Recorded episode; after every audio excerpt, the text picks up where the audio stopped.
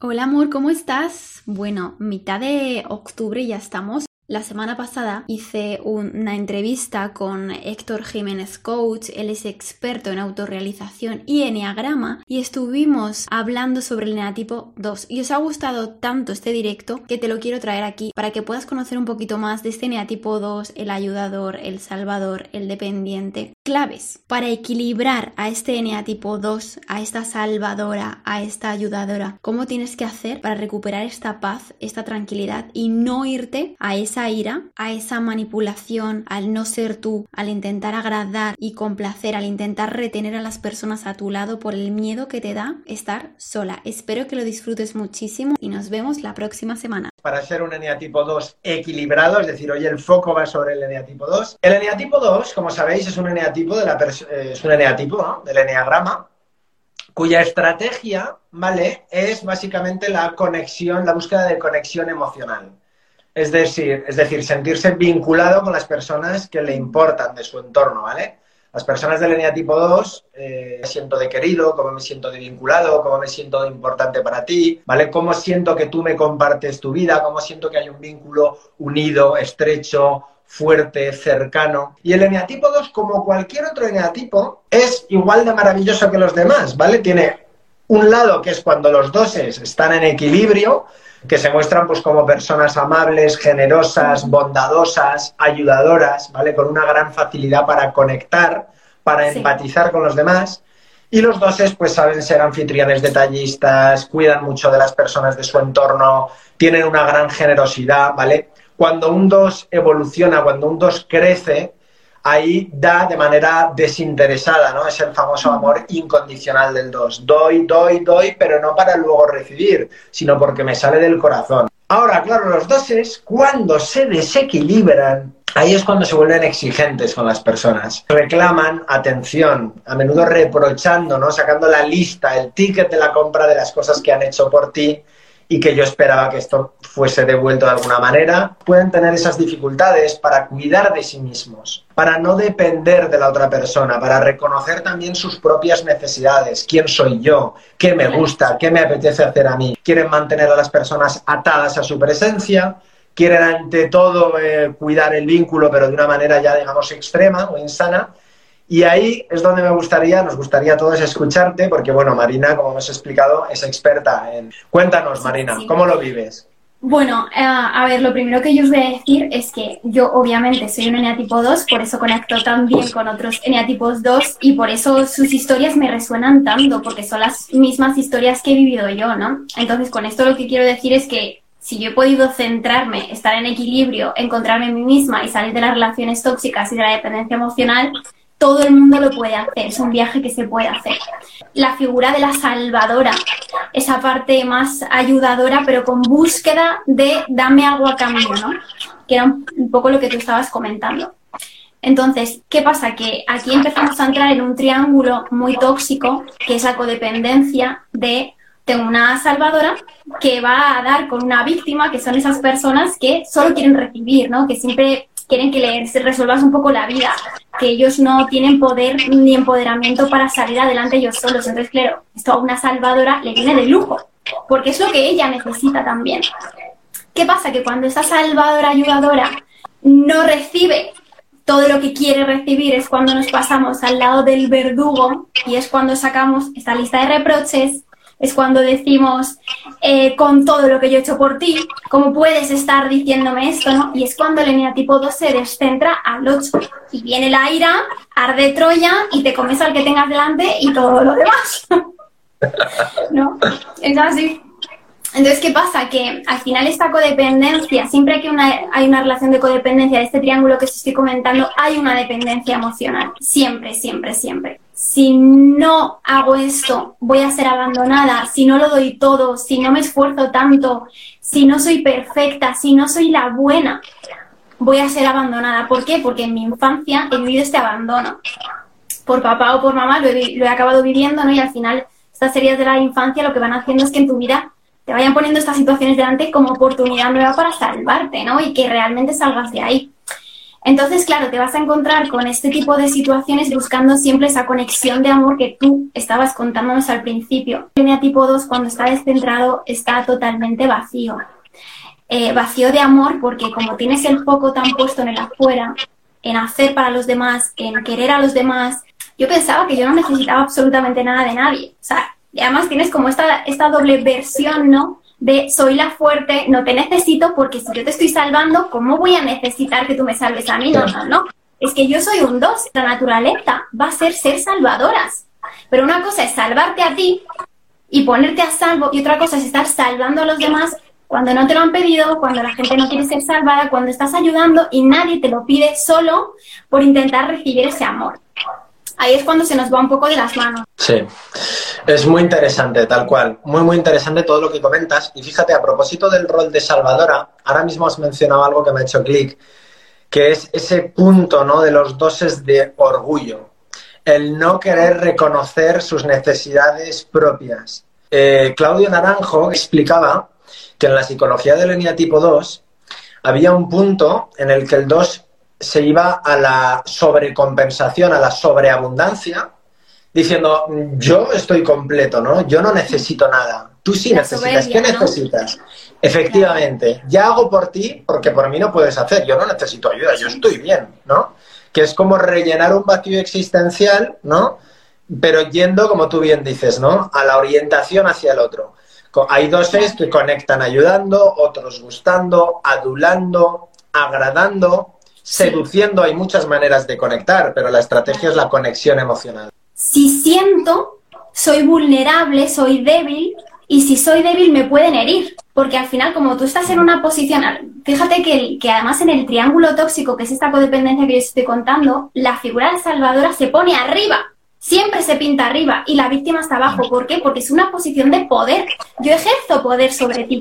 Yo soy más importante que tú y por eso me necesitas en tu vida. Y es mi forma de no ser abandonada, con diferentes estrategias, con diferentes máscaras, ¿no? Al final se va creando esta falsa personalidad, pues desde la manipulación, desde la mentira, desde esta seducción incluso falsa. Yo tengo clientes que me dicen, es que yo estoy con una persona al que no quiero, pero le digo que le quiero para que no me deje. Ya. Esto es lo que os estoy contando, es un ejemplo muy práctico, pero es real. Y, y, al final es por esa también sensación de tengo que protegerme porque no puedo ponerme en modo víctima, porque si no, ¿quién me va a salvar a mí si yo soy la salvadora? ¿Quién va a venir conmigo? Nadie. Dejo de ser importante, ¿no? Dejo de ser esa figura para ti de referencia por eso no puedo sentir, por eso no puedo flaquear, por eso esa posición también de fortaleza, de poderío. Es, tal cual, y es muy interesante porque fíjate, todo lo que estás comentando, todos estos mecanismos que en el caso del eneatipo 2 los vive de manera inconsciente, como cualquier eneatipo vive su propia película, ¿no? Y sus mecanismos. En el caso del eneatipo 2, en el fondo, fondo, de, cuando nos vamos realmente a, la profundidad, ¿no? De dónde viene todo esto, algunos en Enneagrama lo llaman la herida de nacimiento, ¿no? Hay un punto como que en la infancia, los doses de alguna manera en su infancia sintieron una falta de conexión, normalmente con la figura paterna, es decir, una carencia de vínculo afectivo. Quizás sintieron que no eran dignos de amor o no sintieron el vínculo emocional sólido, estrecho y cercano que ellos hubieran querido, ¿no? Y esto, claro, les crea un sentimiento de desconexión en lo más profundo del ser. Y esto hace que de manera inconsciente se les crea esa creencia profunda, ¿no? Esa herida de nacimiento, como lo llaman algunos, de que en el fondo no soy digno de amor.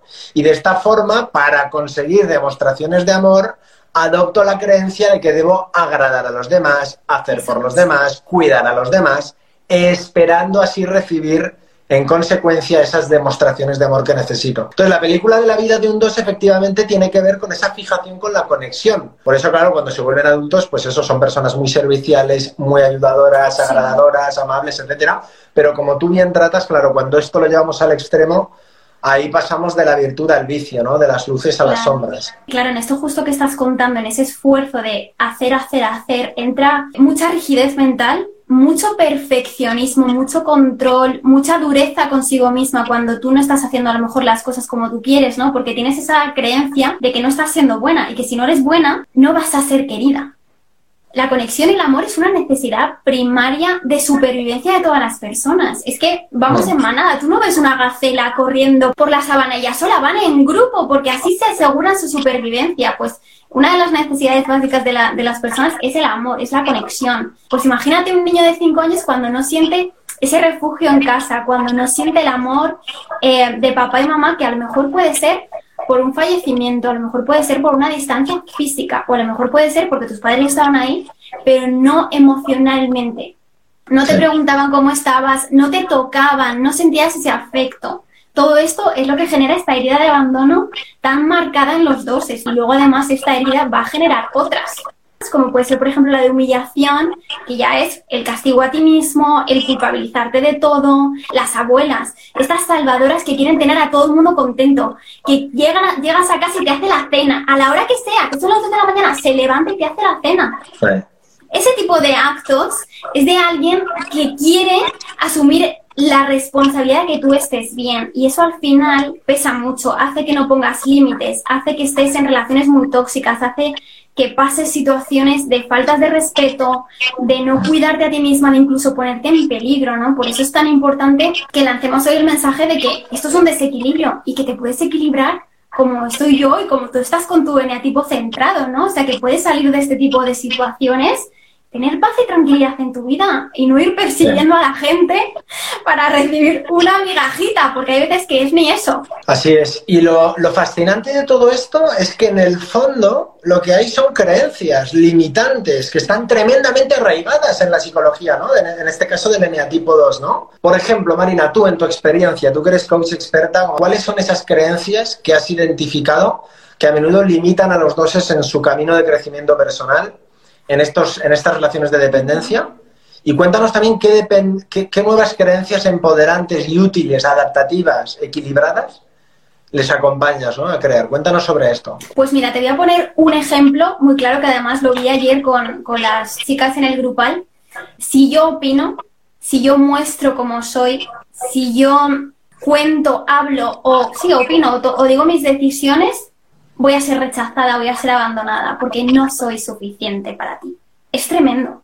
Esto hace que tú seas una persona totalmente sumisa. Y fíjate que aunque seas la salvadora, aunque tengas este rol de, de empoderamiento, de fortaleza, de orgullo, ¿no? Da igual, lo que hay por dentro es no quiero opinar no quiero decirte lo que soy. Entonces, ¿qué pasa? Que al final este tipo de personas se acaban convirtiendo en otras personas, se acaban como copiando la personalidad del que tienen al lado, por ejemplo, si es su pareja, eh, acaban perdiéndose a sí mismas. Es que ya no sabes ni quién es, ni qué te gusta, ni qué es bueno para ti, ni no. O sea, estás totalmente perdida. Lo que yo trabajo con ellas es, primero, vamos a aprender a enfadarnos.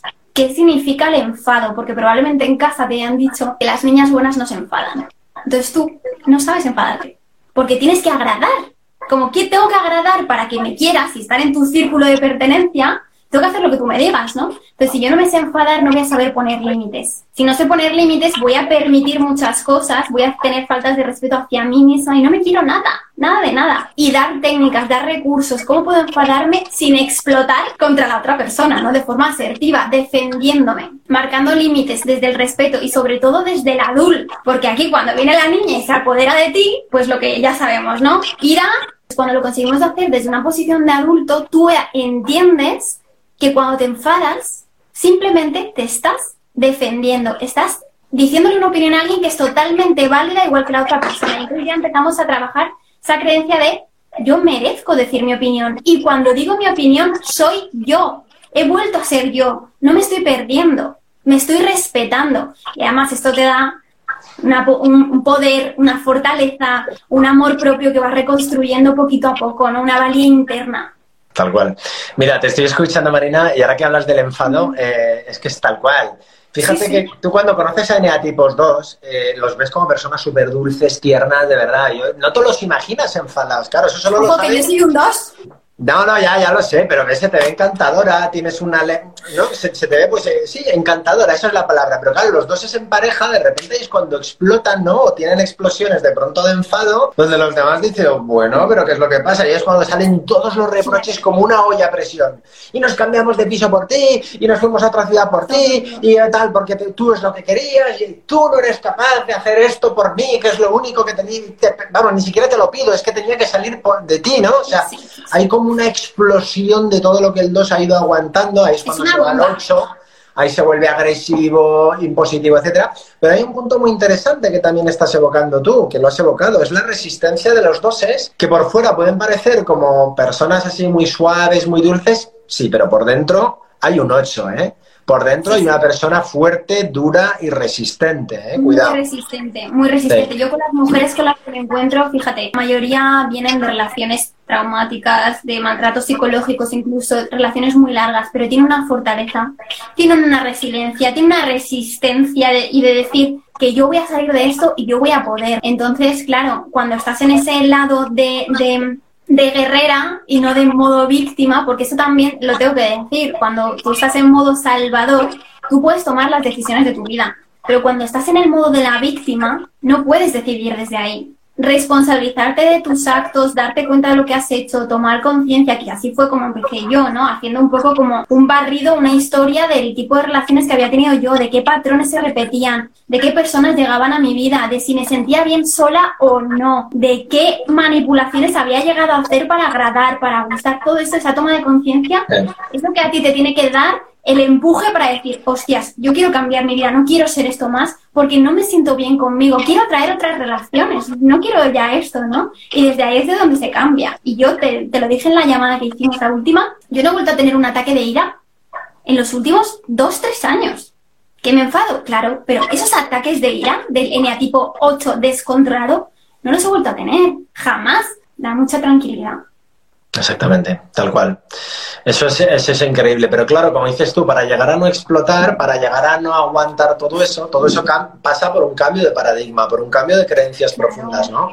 Que es cuando de repente el 2 cambia el chip, se da cuenta, ¿no? A través de la experiencia de que no necesito dar amor, ni, necesito eh, agradar constantemente para tener esa aprobación o sentirme vinculada a las personas que me rodean, ¿no? Y es cuando el 2 reprograma, ¿no? Su creencia y dice, mira, para dar amor, mejor dicho, para recibir amor, primero debo amarme a mí misma, ¿no? Como decimos, soy digno de amor por lo que soy, no por lo que hago por los demás, de alguna manera, ¿no? Y ahí cambiamos el foco de no tengo que estar permanentemente enfocándome en los demás para tener conexión, sino al revés. Si me enfoco primero en mis prioridades, en lo que yo deseo, etcétera, me haré querer de manera natural. Y eso es lo que evocabas antes, muchas veces que los doses, con ese afán de conectar, a veces caen en el insincericidio, ¿no? Te están diciendo que sí, pero en el fondo están diciendo, pensando que no, en la cabeza, ¿no? Es, ¿Cómo lo vives tú esto? ¿Cuáles son las creencias que tú trabajas? ¿Cuáles son las nuevas creencias útiles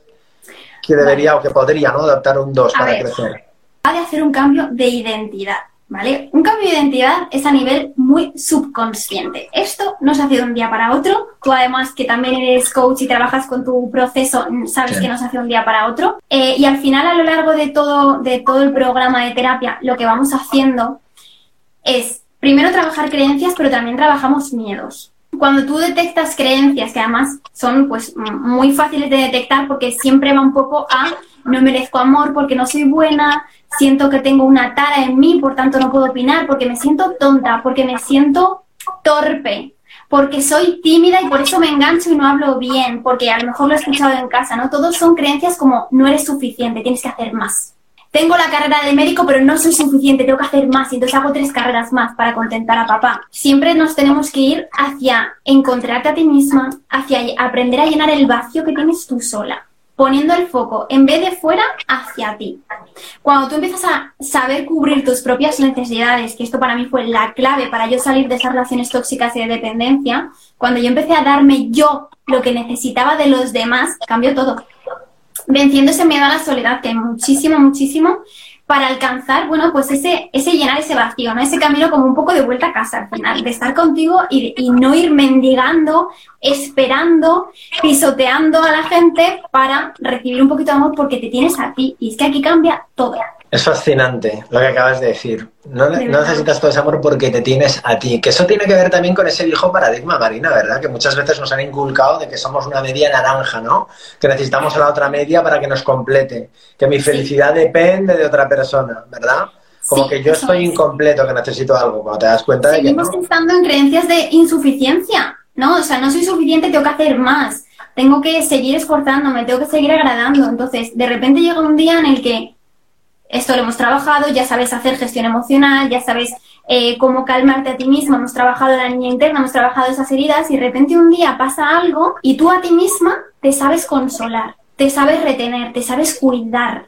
Ya no tienes un diálogo totalmente destructivo, ya no tienes ese machaque interno, ¿no? De tienes que hacer más porque entonces vas a ser abandonada, tus amigos no te van a llamar nunca. No, no, no, es que eso ya no existe. Y si está un poquito, que puede estar, porque al final son muchos hábitos y muchos años, sabe reconducirlo, que eso para mí es lo más importante, no es autonomía, esa, el ser independiente en todos los sentidos de tu vida, ya no solo en las relaciones.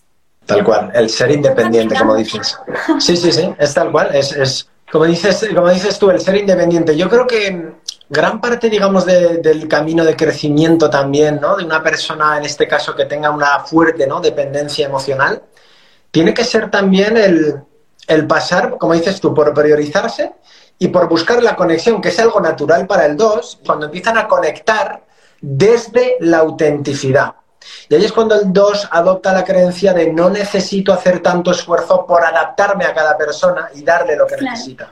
Siendo natural y expresando mis necesidades, soy digno de amor. Por otro lado, también es el aprender a pedir en vez de exigir en silencio, ¿no?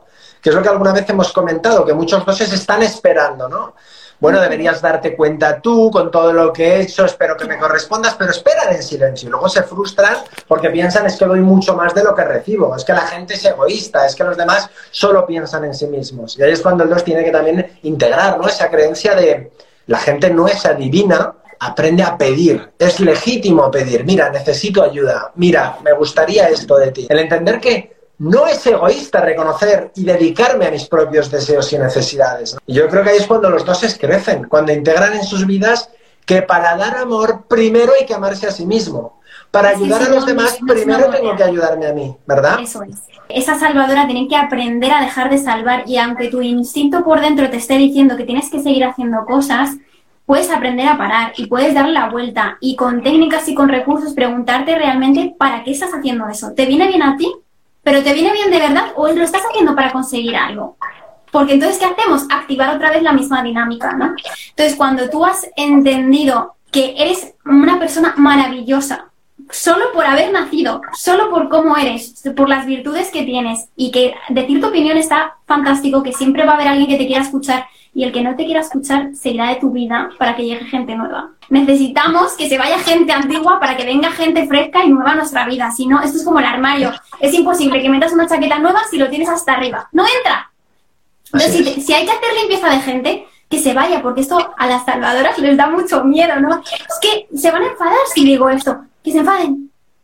Que se enfaden. Pero tú te tienes que defender a ti, tienes que salvarte a ti, tienes que cuidar de ti.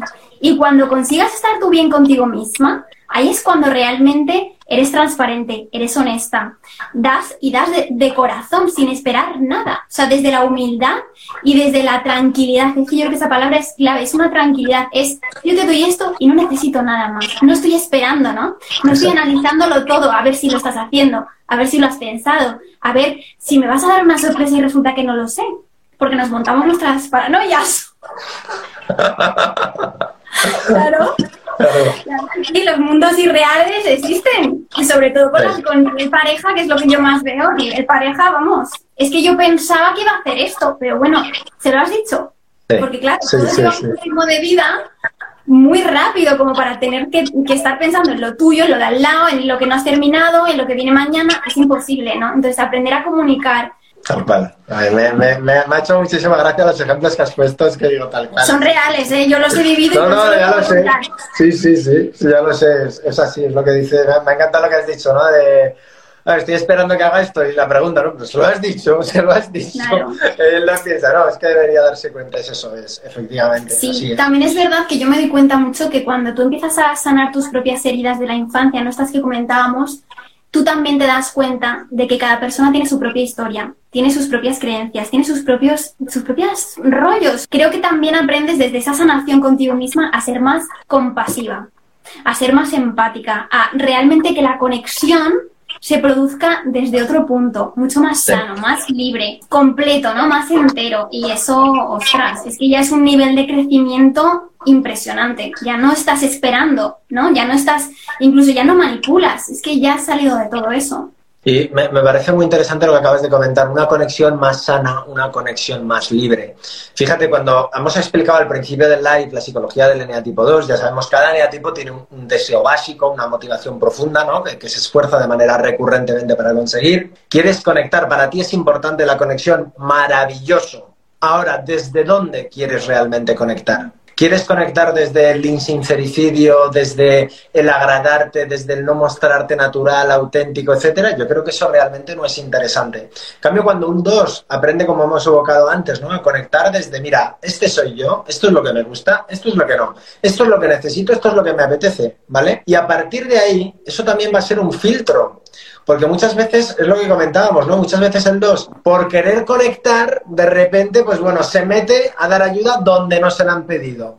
Hace cosas que no les han pedido y luego el 2 se frustra doblemente. Pero encima que hago esto, si yo lo único que quería es ayudar y la gente dice, ya, pero es que no se te ha solicitado. Vienes con tus mejores intenciones, pero es que es completamente contraproductivo, ¿no? Muchas veces cuando el 2, claro, como dices tú, crece, ¿no? Desde la autenticidad. Dice, mira, este soy quien soy, quien le guste bien y el que no, también. Oye, y a lo mejor no he conectado contigo, pero ¿sabes qué? He conectado conmigo que es lo más importante. No voy a, no voy a poner una sonrisa, no voy a. No, pues no tengo por qué fingir. Eso es un camino realmente para el tipo 2 eh, muy interesante. Yo creo que de los objetivos que cuando empezamos a trabajar en terapia, el primer objetivo que me dicen las chicas con las que trabajo es esto: es yo quiero volver a ser yo, yo quiero encontrarme a mí misma otra vez, porque es que ya no soy yo, he dejado de ser yo, incluso es que no me río como yo me reía antes, porque a lo mejor reírse desde mi punto de vista está mal, porque me han dicho en casa que no me tenía que reír entonces yo me he adecuado todo el tiempo a lo que me han dicho que no tenía que ser.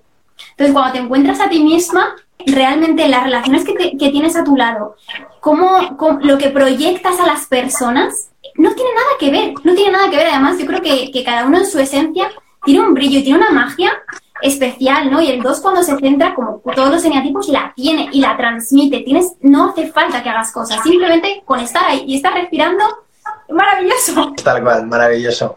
Bueno, quería hacerte una pregunta. ¿Cuál o sea, es ese consejo, esa clave que tú le darías a, una persona, en este caso, pues un área tipo 2 desequilibrado, como, como, con los que tú trabajas, ¿no? que tienen dependencias, etcétera? ¿Qué clave, qué, qué, frase, qué consejo le darías realmente que lo puedan aplicar para potenciar lo mejor de sí mismo y para ser un 2 equilibrado? Lo primero que te diría es eh, una gran pregunta que a mí me ha funcionado muchísimo, que es ¿para qué estoy haciendo esto? Es una pregunta simple, pero que no veas cómo te para los pies cuando estás a punto de hacer una llamada a alguien que realmente no quieres, no te interesa, pero como te sientes sola, la vas a hacer y te vas a esforzar, ¿no? Entonces, eres capaz de pararte con esa pregunta, ¿para qué voy a hacer esto? Si me viene bien a mí, realmente bueno, pues lo hago. Pero si no me viene bien y lo, que estoy haciendo es intentar tapar un agujero, que puede ser que me siento sola, que estoy aburrida, que no me soporto a mí misma y necesito tener entretenimiento, haz las cosas de otra forma. Intenta empezar a conocerte. Yo creo que eh, la conexión contigo, porque estamos muy desconectados, es muy importante. Y yo lo hago a través de la gestión emocional. Escribo todos los días. Escribo todos los días cómo me siento. Y yo creo que esa conexión es lo que luego te va a permitir a ti caerte bien gustarte. Eh, también te diría que empezaras a pensar, porque aquí hay mucho también, mucha sensación de no valía, entonces te diría que hicieras un recorrido por tu vida de a todo lo que te has enfrentado y has superado. Eres una persona fuerte, eres una persona capaz. Lo has hecho muchas veces antes. Entonces simplemente te tienes que acordar que igual que has superado otro tipo de cosas, esto también lo puedes superar, que la dependencia es como agarrarse a lo fácil, pero es que hay un mundo de oportunidades y un, un, mundo de amor de verdad maravilloso que no tiene nada que ver con lo que tú estás viviendo, que te está esperando. Y eso es lo que yo te diría ahora, una relación maravillosa y que no tiene nada que ver a lo que he tenido antes. Espectaculares palabras. Queridos doses que estáis en momentos de desequilibrio, escuchar a Marina. Sois capaces, sois fuertes, tenéis un amor enorme dentro de vosotros, ¿no? Como dices, es maravilloso, ¿no? El hecho de haber nacido. Hay que darse ese valor, hay que amarse a sí mismo, ¿verdad? Eso es algo muy importante. Muchas veces los doses piensan inconscientemente, las buenas personas apoyan, ayudan, están pendientes de los demás. Fíjate, ¿cómo cambiaríamos esta creencia si un dos se reprogramase por adoptar una nueva creencia? Cada uno puede ser una buena persona a su manera porque la realidad es neutra al fin y al cabo, ¿no? Y desde ese punto de vista, es cuando uno hace ese cambio de paradigma, decir, efectivamente, y no es egoísta priorizarme a mí mismo o a mí misma, es natural. Total, yo ahí pondría un filtro de qué significa para ti ser buena persona, porque a lo mejor yo, yo una salvadora que estoy así súper desequilibrada le diría, vamos a ver, ¿es buena persona ayudar a alguien de una forma no transparente como estás haciendo tú? Porque tú lo haces para conseguir algo. O sea, que nos, eh, cuando estamos desequilibrados no somos seres iluminados maravillosos que queremos la paz en el mundo. No, no, no, queremos nuestro bienestar. Y es un, y es un egoísmo chungo. No es el egoísmo eh, del que no haces daño a nadie como es cuando te cuidas a ti mismo, ¿no? Entonces pondría un filtro de qué significa para ti ser bueno. A lo mejor para mí ser buena persona lo adaptaría a lo hago si me sale del corazón. O sea, si soy sincera con mi acto, lo hago si lo hago para ayudar pero no me hago daño a mí, porque muchas veces nos sacrificamos para que los demás estén bien y eso después se te vuelve en contra, con la culpa, con la ansiedad, con el machaque a ti mismo y a todos los que tienes al lado. Sí, es buenísimo, es, espectacular, es mirar en nuestro interior, darnos cuenta por qué hago lo que hago realmente. Claro, es que a ti te, han, te han dicho que tienes que ser buena, ¿vale? ¿Según quién? Vamos a, vamos a también ver la historia y contextualizar un poco, ¿no? Porque claro, esto viene de papá y de mamá, lo hemos visto en casa, lo hemos escuchado de nuestras abuelas, de todo nuestro entorno, según quién es ser bueno, ¿no? Eh, hay que contextualizarlo todo mucho y, ver también las realidades que tenían esas personas, a esas personas que les han enseñado. Si las han educado de la misma manera, no se han podido ni permitir dudar y tú sí puedes, es una ventaja, ¿no? O sea, puedes desencasillarte del sitio en el que estás y ser tú, ser libre, eh, ser auténtico, que yo creo que eso es, o sea, eso es paz, eso es paz. Tal cual, desencasillarte, me encanta esa palabra, desencasillarte, ser auténtico, ser libre, salir de esa cárcel que a menudo es nuestro eneatipo que nos limita, romper los moldes, ampliar nuestros mapas de creencias al fin y al cabo y desde ahí, como, como decías, reconocerte, encontrarte, priorizarte, ¿no? Y ponerte en primer plano, ¿no? Que por ahí va el camino, efectivamente, de crecimiento. Literal, literal. Y desde ahí cambia todo, ¿eh? En cuanto tú empiezas a ser tu prioridad, que por eso yo digo mucho que las salvadoras se tienen que salvar a sí mismas. Luego ya todo lo demás se ordena, pero primero tienes que estar bien tú, porque no puedes ayudar a nadie sin tú estar bien. Es imposible. Exactamente. Oye, es un, es un manjar para nuestros oídos escucharte de verdad, eh, espectacular. Mira, ahí veo que se, siguen conectando todavía. Bueno, eh, si quieres ya para cerrar el live, para despedirnos, bueno, yo lo primero que haría, de los que nos estáis escuchando, si os habéis sentido identificados o identificadas, si tenéis alguna etapa vital de desequilibrio, de dependencia, de una relación tóxica, queréis hacer cambios a nivel emocional, bueno, doy fe, Marina es, es una excelente coach, experta, como decimos, en todo el tema de relaciones. Así que bueno, os la recomiendo por supuesto, podéis contactarla